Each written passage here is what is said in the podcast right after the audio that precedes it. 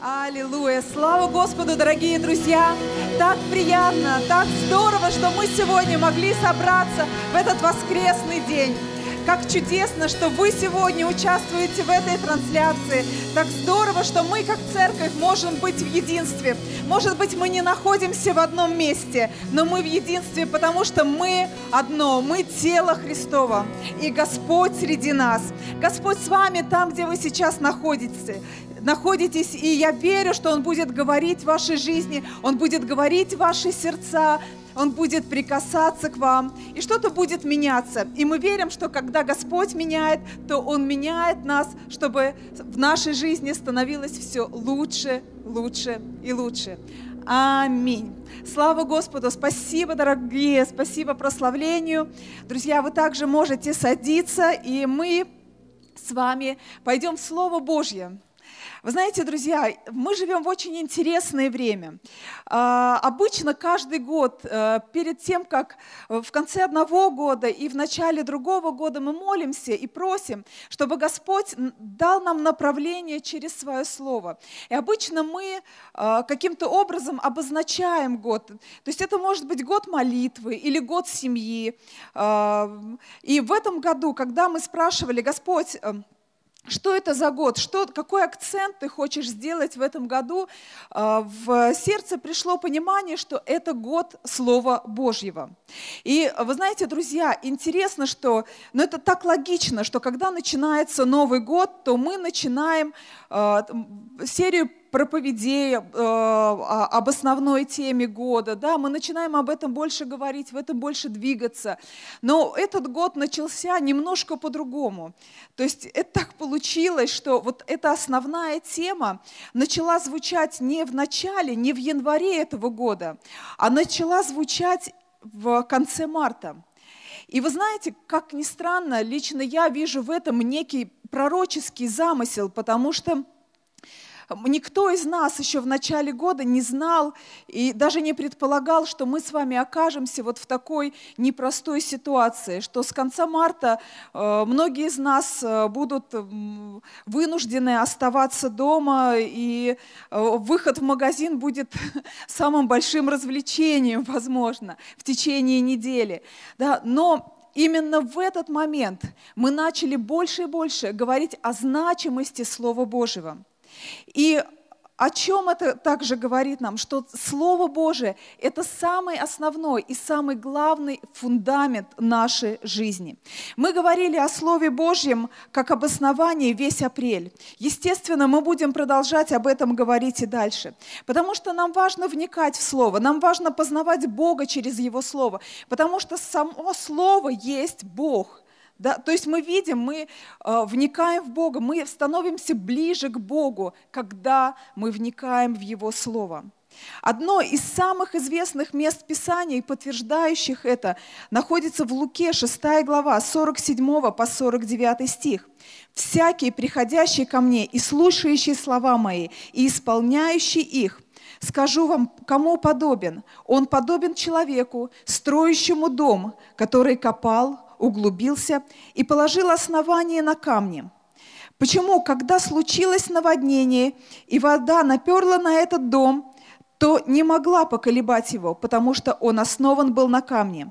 А слушающий и не исполняющий подобен человеку, построившему дом на земле без основания, который, когда наперла на него вода, тотчас обрушился, и разрушение дома всего было весьма великое.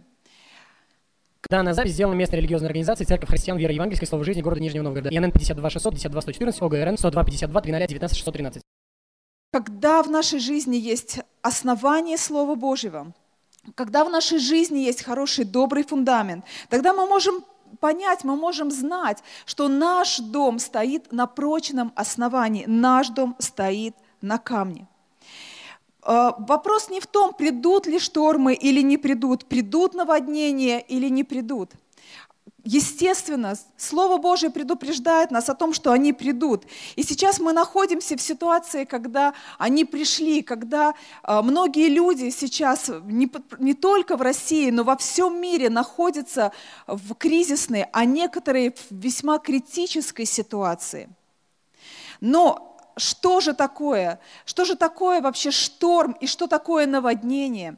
То есть фактически мы можем говорить о том, что это некий кризис, который приходит в жизнь человека. И когда мы э, возвращаемся вот в это место Писания, Луки 6 глава 47 по 49 стих, я бы хотела особенное ваше внимание обратить вот э, на эту часть стиха.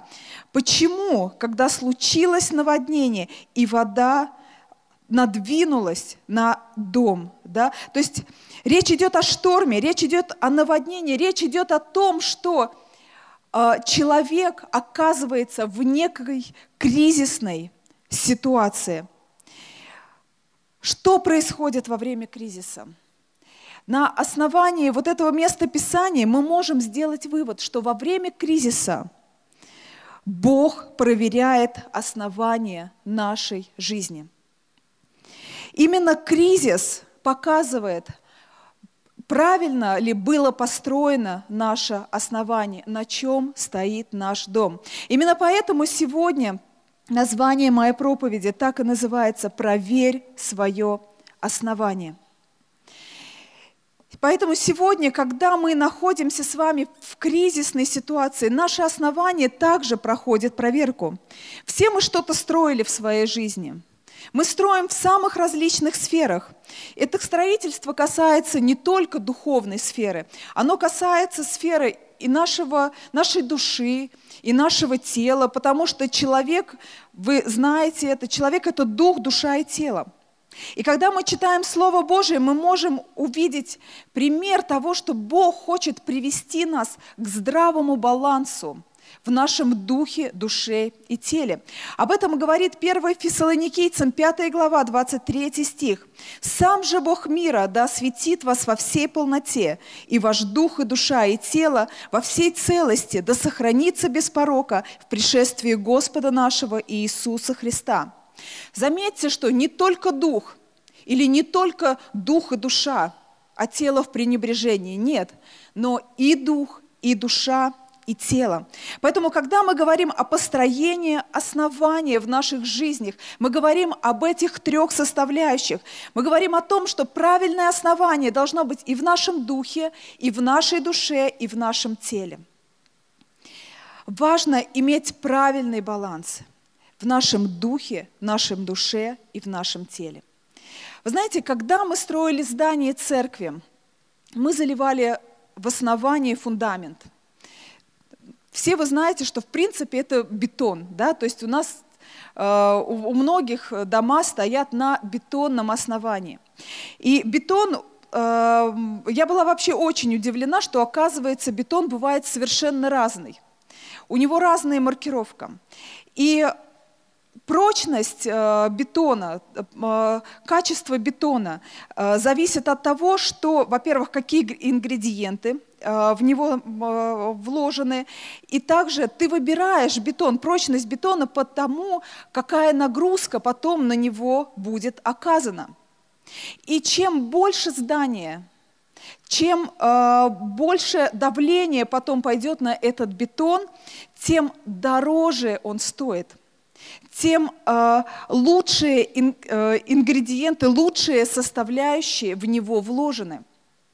Вы знаете, друзья, если мы хотим иметь хорошее основание в своей жизни, оно никогда не обойдется нам дешево. Потому что за прочное, хорошее основание, за хороший фундамент нужно заплатить хорошую цену. Многие строители знают, не только строители, если вы когда-нибудь участвовали в строительстве, то вы знаете, что очень, большая, очень большой процент денег, выделенный на строительство, идет именно на фундамент.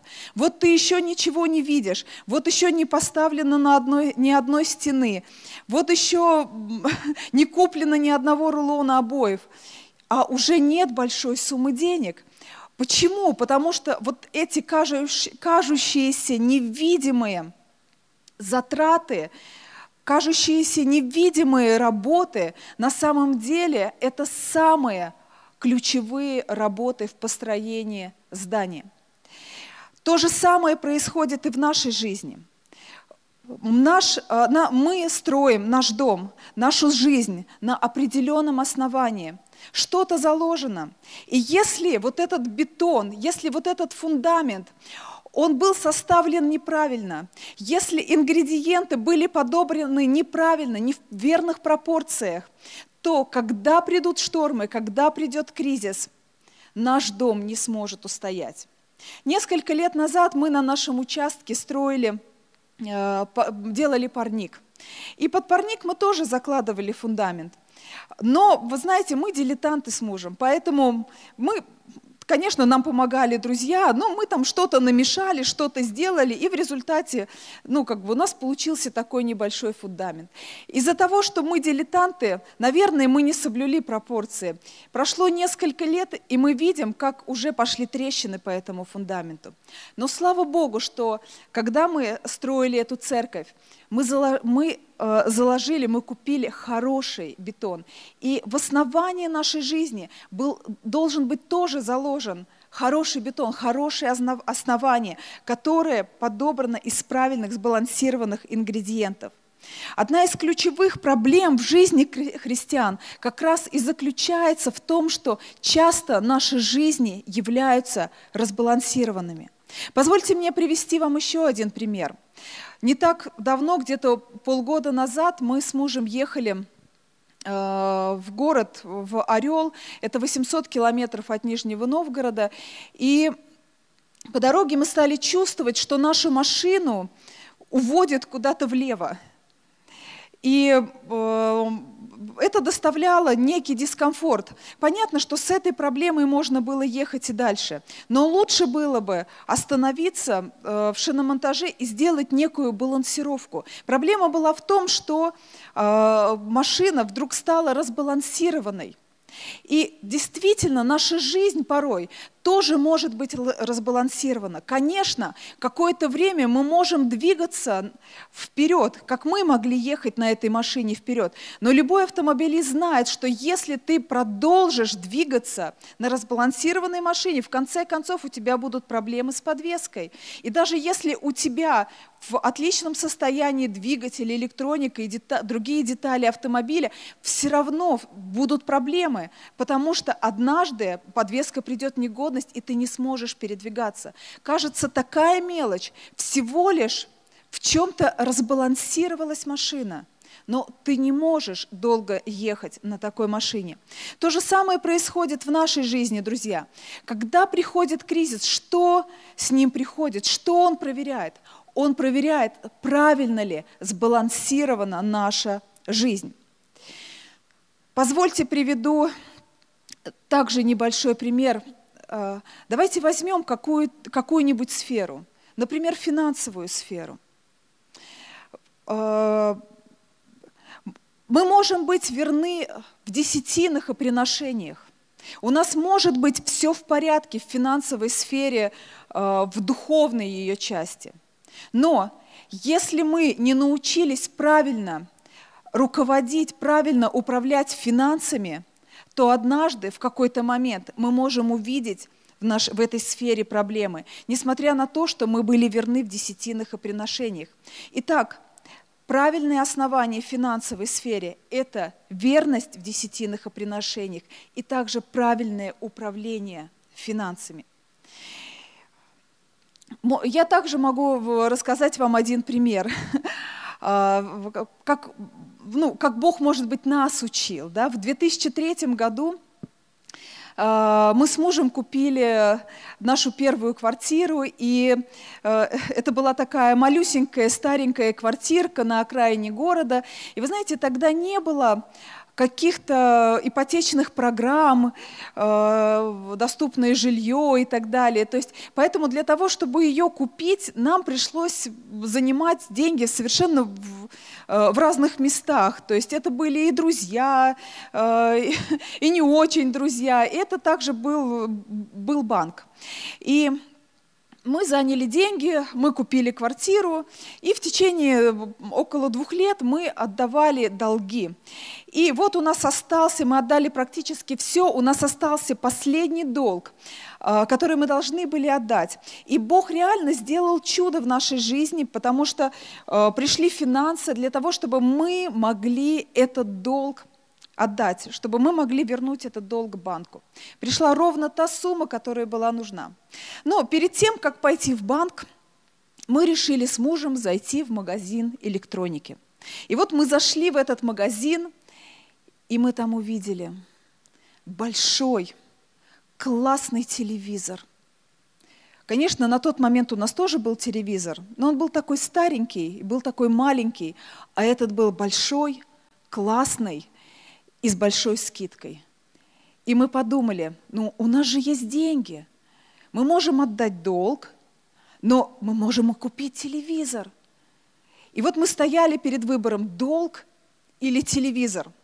И в тот момент мы приняли решение, так нам хотелось иметь этот телевизор, мы приняли решение, да ладно, какие проблемы, ну подумаешь, мы еще 9-10 месяцев будем отдавать долг, мы купим себе телевизор. И вот мы купили этот телевизор.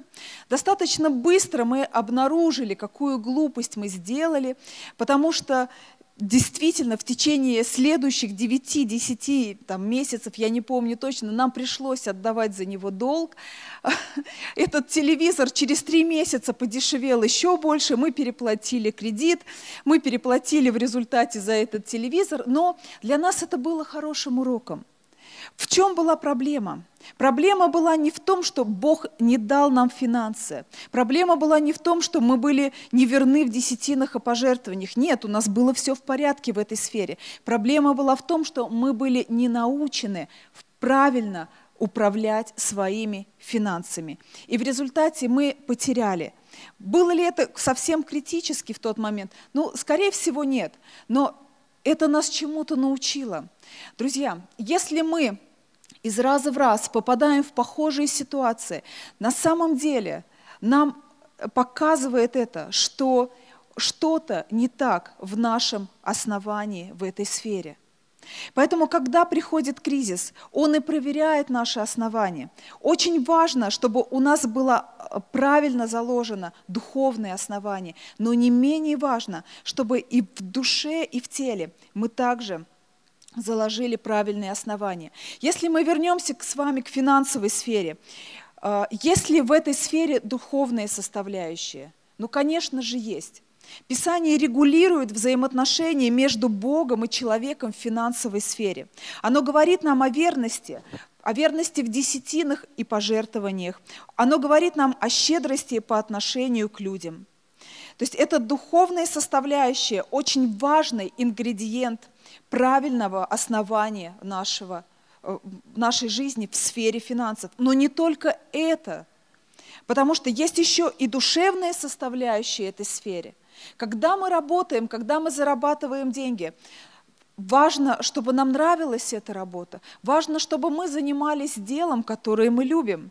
Недавно я встретила одну сестру, у нас была интересная беседа, и она рассказывала, что много лет она проработала в компании на очень хорошей должности, с очень хорошей зарплатой, но в конце э, ей было уже настолько тяжело, то есть она при всей э, вы, выгоде в этой работе, она не могла продолжать там работать, она выгорела полностью. И после того, как она уволилась, она еще несколько месяцев восстанавливалась.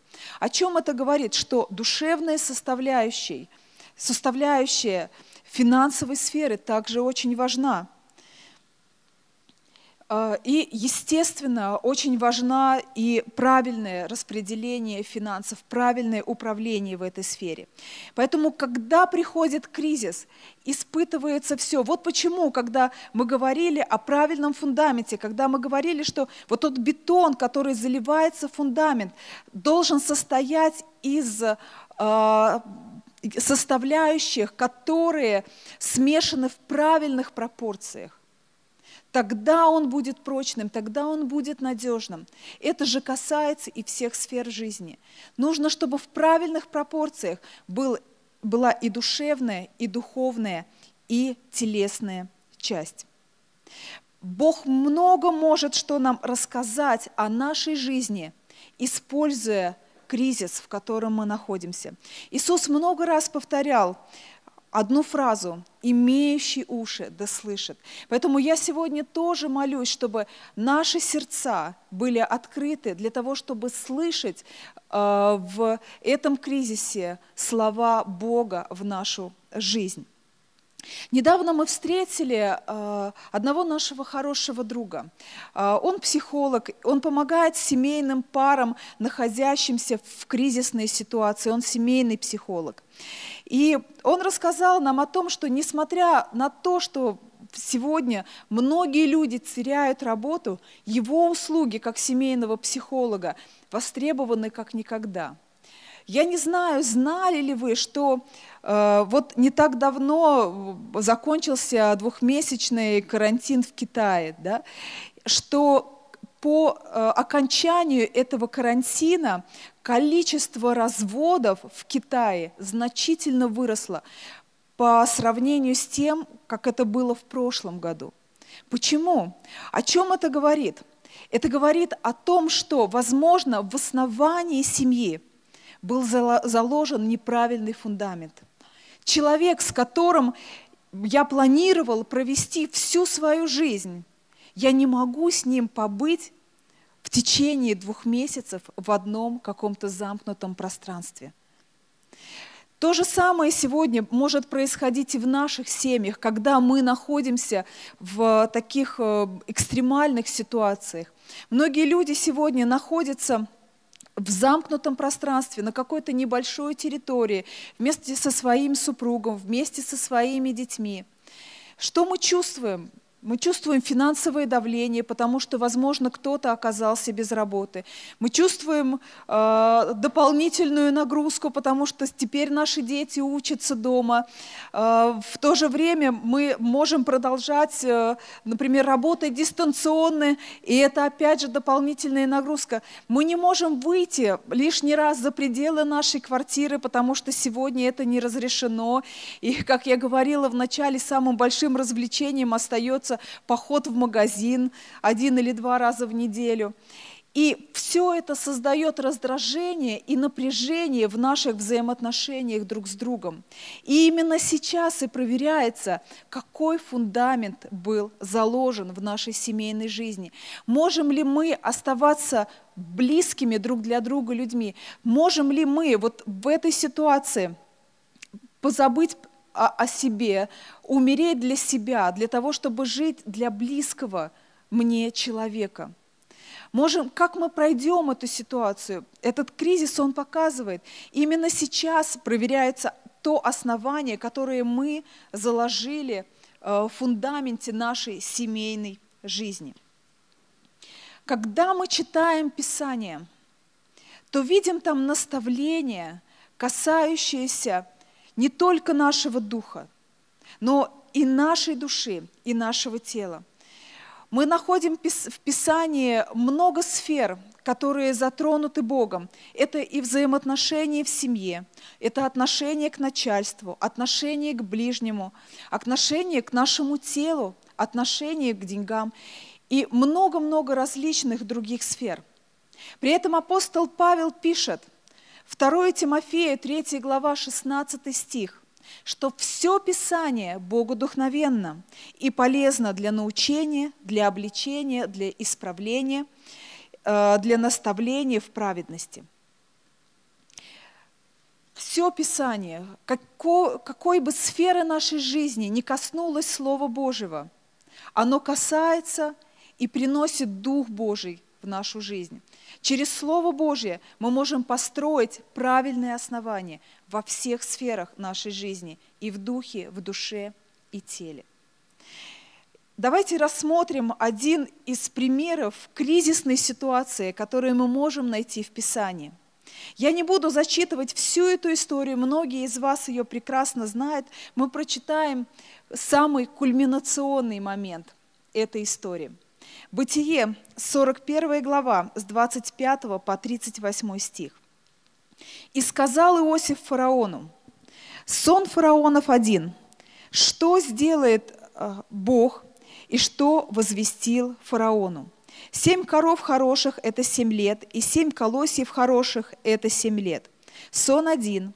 И семь коров тощих и худых, вышедших после тех, это семь лет. Также и семь колосьев тощих и иссушенных восточных, восточным ветром – это семь лет голода. Вот почему сказал я фараону, что Бог сделает, то он показал фараону. Вот наступает семь лет великого изобилия во всей земле египетской. После них настанут семь лет голода, и забудется все то изобилие в земле египетской, и истощит голод землю, и неприметно будет прежнее изобилие на земле по причине голода, который последует, ибо он будет очень тяжел. А что сон повторился фараону дважды, это значит, что сие истина Слово Божие, и что вскоре Бог исполнит сие. И ныне да усмотрит фараон мужа разумного и мудрого, и да поставит его над землею египетской.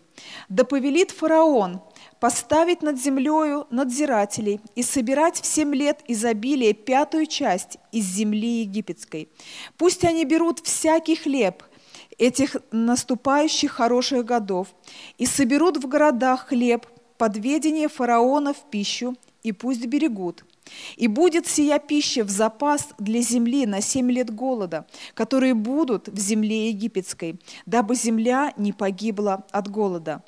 Сие понравилось фараону и слугам его, и сказал фараон слугам своим, найдем ли мы такого, как он, человека, в котором был бы Дух Божий. Когда мы читаем эту историю, когда мы э, вспоминаем Иосифа, на самом деле мы можем увидеть, что Иосиф является для нас примером здравого, очень, очень здравого баланса во всех сферах. И в сфере духа, потому что, безусловно, он был духовным человеком, и в сфере души, и в практической сфере – Итак, Иосиф был духовным человеком. Мы видим это на протяжении э, всех глав Писания, которые повествуют о нем. У него было твердое духовное основание. Он не шел на компромисс, когда дело касалось э, греха. Вы можете вспомнить историю с женой Патифара, потому что э, как бы это заманчиво не выглядело – в тот момент он не поддался искушению, он убежал, хотя после этого э, были негативные последствия для его жизни, и он понимал, что это так будет, но э, он поставил правильные приоритеты, он положил свое упование на Боге, и он не шел на компромисс со своей совестью, и он не шел на компромисс с грехом. Он стремился к праведной жизни – его вера и его упование на Бога являются примером для нас. Мы видим действие даров Духа Святого в его жизни. Мы, мы видим э, сверхъестественную мудрость от Бога в его жизни.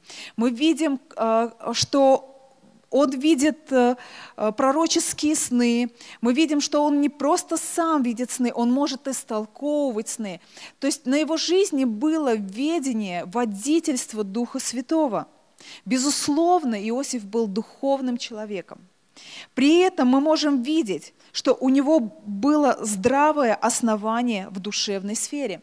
Когда мы с вами читали этот отрывок, там написано, «И ныне да усмотрит фараон мужа разумного и мудрого, и да поставит его над землею египетской». Вы знаете, Иосиф вот в этот критический для него момент – не стал делать вид, что он никто и ничто. Верните меня в тюрьму, я еще там немножко посмиряюсь. Нет, на самом деле он понял, что это его шанс. И он, с одной стороны, очень корректно, с другой стороны, с некоторым дерзновением намекает фараону о себе. И мы видим в конце, что его дерзновение увенчалось успехом. В 38 стихе фараон говорит, «Найдем ли мы такого, как он, человека, в котором был бы Дух Божий?» И также мы видим, что Иосиф не просто растолковывал сны, но не просто э, объяснил этот сон, но он нашел его практическое применение. То есть он также был хорошим практиком – и практическое применение, если мы внимательно вспомним э, этот сон, то мы увидим, что в самом сне не было практического применения.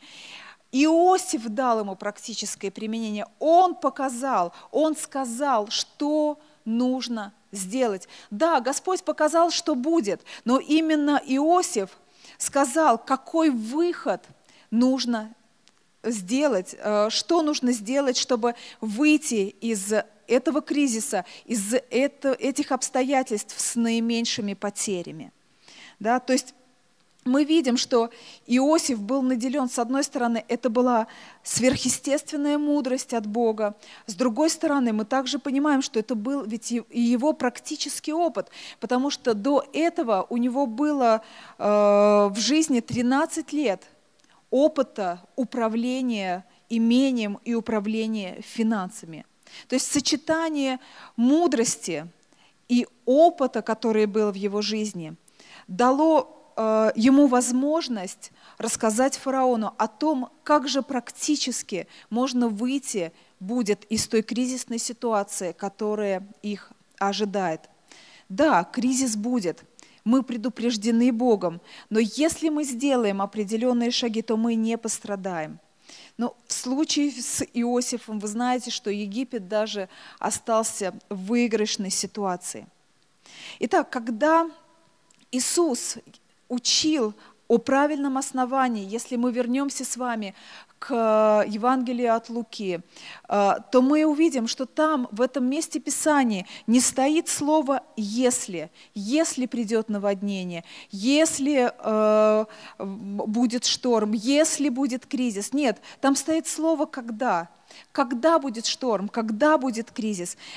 Мы предупреждены Писанием, что это все равно будет – вот сейчас это уже пришло, этот кризис уже пришел в нашу жизнь, он уже есть. И то, что он сейчас делает, он проверяет основание нашей жизни. Возможно, что-то дало трещину, возможно, что-то пошло не так. Возможно, вы увидели, что какая-то из сфер ваших жизней – в буквальном смысле поехала. Вы просели, может быть, очень сильно в финансовой сфере или в сфере семейных отношений, а может быть, в духовной сфере. Может быть, э, вы уже давно ни с кем не общаетесь из братьев или сестер, не читаете Писание и не молитесь, и находитесь в каком-то духовном вакууме. Неважно, обратите сейчас внимание, потому что кризис – это как тест, это как экзамен – мы идем на экзамен с радостью только тогда, когда мы к нему готовы. Мы всегда рады показать свои знания. Но если вы когда-нибудь шли на экзамен, не будучи к нему готовы, то вы боитесь. Есть страх. А как ты его пройдешь? Но если мы правильно относимся к экзамену, если мы правильно относимся к тесту, что он показывает? На самом деле он показывает – слабые и сильные стороны тех знаний, которые мы получили до этого. И сегодняшний кризис также показывает нам, в каких сферах нашей жизни мы оказались слабы, а в каких у нас все в порядке, где мы действительно сильны, и наш фундамент, он крепок. Поэтому хорошо, если мы смотрим на этот кризис правильно. Мы можем пройти его правильно – что значит пройти кризис правильно? Что значит пройти экзамен правильно? Это значит открыть свое сердце для Бога, сказать, Господь, покажи мне, покажи мне через эту ситуацию, в которой я сегодня нахожусь, есть ли слабые стороны в моей жизни, где в моей жизни заложено слабое основание, где есть э, определенный дисбаланс – и покажи мне, Господь, что я могу в этой сфере сделать, как я могу эту сферу жизни изменить, как я могу здесь заложить твердое основание. И в то же время есть сферы, где в нашей жизни заложено хорошее, твердое основание. И мы можем благодарить за это Бога. Благодарить за Бога за то, что, несмотря на то, что мы сейчас, возможно, проходим не самые простые времена, Он все равно всегда с нами. Писание говорит нам о том, что Он не оставит и не покинет нас. Он будет всегда рядом. Он нас проведет. Но давайте будем чуткими к Духу Его Святого, чтобы когда мы выйдем из этого кризиса, когда мы поймем, где и что нам нужно изменить, как евреи, когда выходили из Египта, пройдя серьезные испытания своей жизни. Писание говорит о том, что они вышли с золотом. У нас также есть этот шанс выйти с золотом, из, э, выйти с приобретением из этой кризисной ситуации, потому что в дальнейшем мы можем что-то изменить, мы можем что-то поменять, мы можем построить новые основания там, где оно, возможно, было построено плохо.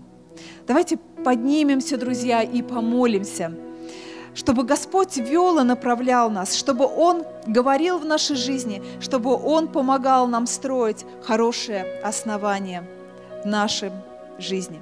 Дорогой Господь, мы благодарим Тебя за то, что сейчас, когда мы находимся в кризисной, в критической обстановке, возможно, Ты не оставляешь и не покидаешь нас. Спасибо Тебе, Господь, за то, что даже вот из этой ситуации мы можем вынести что-то драгоценное для нас, что Ты можешь использовать этот кризис, чтобы показать, где заложено неправильное основание в моей жизни и привести меня в правильный баланс в духе, в душе и в теле. Спасибо тебе, Господь, за то, что ты говоришь мою жизнь, говоришь мое сердце. Спасибо тебе, Господь, за то, что ты помогаешь мне строить правильное основание. Дорогие друзья, самое верное – самое надежное, самое правильное основание нашей жизни. Это Иисус Христос. И, возможно, вы сегодня оказались у экрана телевизора или гаджета, но вот этого самого главного основания еще нет в вашей жизни. В вашей жизни нет Господа Иисуса Христа. Тогда я хочу обратиться к вам, чтобы вы могли от всего своего сердца – обратиться к Господу Иисусу Христу, доверить Ему жизнь, свою жизнь, попросить Его стать самым важным основанием вашей жизни. Давайте помолимся. Дорогой Небесный Отец, дорогой Господь, я благодарю Тебя за то, что Ты послал Господа Иисуса Христа в этот мир – чтобы Он взял на себя все мои грехи, чтобы Он взял на себя все мои проклятия, все мои немощи и болезни. Господь, сегодня перед Твоим лицом я раскаиваюсь в своих грехах, и я отдаю Тебе свою жизнь. И я приглашаю Тебя, дорогой Господь Иисус, в свою жизнь, чтобы Ты стал самым главным – основанием моей жизни. Господь Иисус, войди в мою жизнь, будь моим Господом и Спасителем. С этого момента я отдаю свою жизнь Тебе. Она больше не принадлежит мне, но она принадлежит Тебе. Спасибо Тебе, Господь, что сегодня я могу быть в Твоих руках. Аллилуйя. Слава Богу. Спасибо, дорогие друзья, за то, что вы принимали участие в этом богослужении. Пусть Господь благословит каждого из вас. Будьте все здоровы. Пусть Божья защита и Божье благословение будут над вашими жизнями. Во имя Иисуса. Аминь.